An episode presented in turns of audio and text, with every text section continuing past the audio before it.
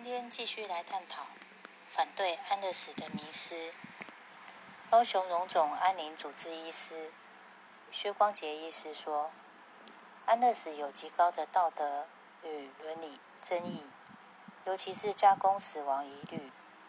若无社会多数共识与法律配套，可能让医疗团队被冠上谋杀、刽子手等恶名。一界无法承受，我想一界无法承受的责任及罪名，不外乎就是这些：道德与伦理、加工死亡、谋杀、刽子手等等。如果说这些不会在病除法发生，那么同样的也不会在安乐死上发生。那如果硬要说，会发生在安乐死，那么难道病主法就不会遇上这些道德与伦理的争议吗？同意病人及家属放弃急救，这样就不算加工死亡吗？医师呢就不算呃谋杀或不被不会被？只为刽子手吗？病主法呢是如何一一克服难关？呃，这个请大家观察一下，病主法是如何一一克服难关，让社会大众呢所接受的？那就用同样的方法及道理，也让安乐死一起合法。这样呢，就能给少部分有需要的人多一个善终的选项。只是多一个选项，就是多一个安乐死选项，会有这么难吗？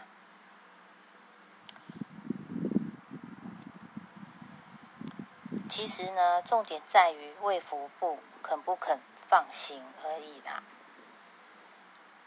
就如同安宁法，不是也升级为病主法？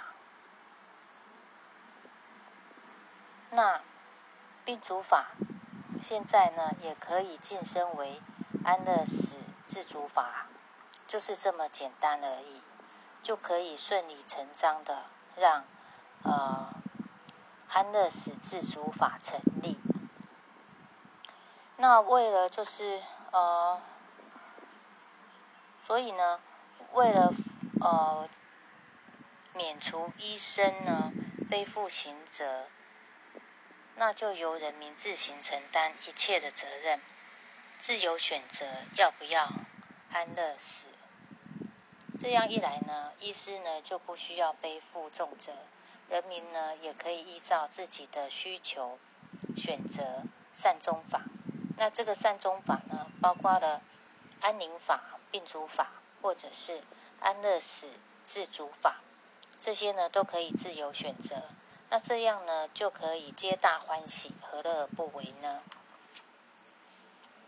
另外呢，成大护理系名誉教授赵可士他说，安乐死是因为痛苦解决人，那安宁疗护呢是为了人解决痛苦。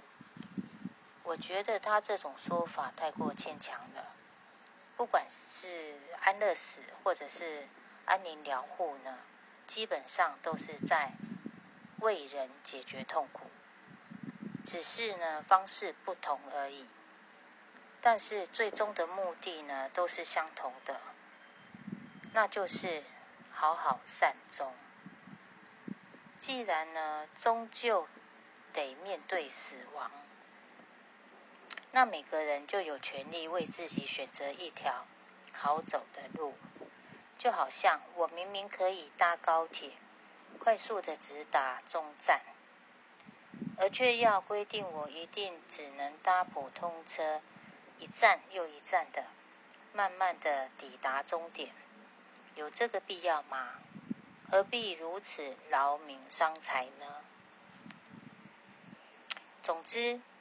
一切的选择权都操之在己，自己的命运呢，就该由自己决定。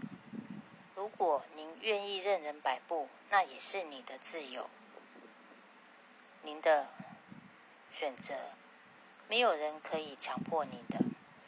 所以呢，当生命来到了尽头，您要好走，或者是歹活，那就看您明智的抉择了。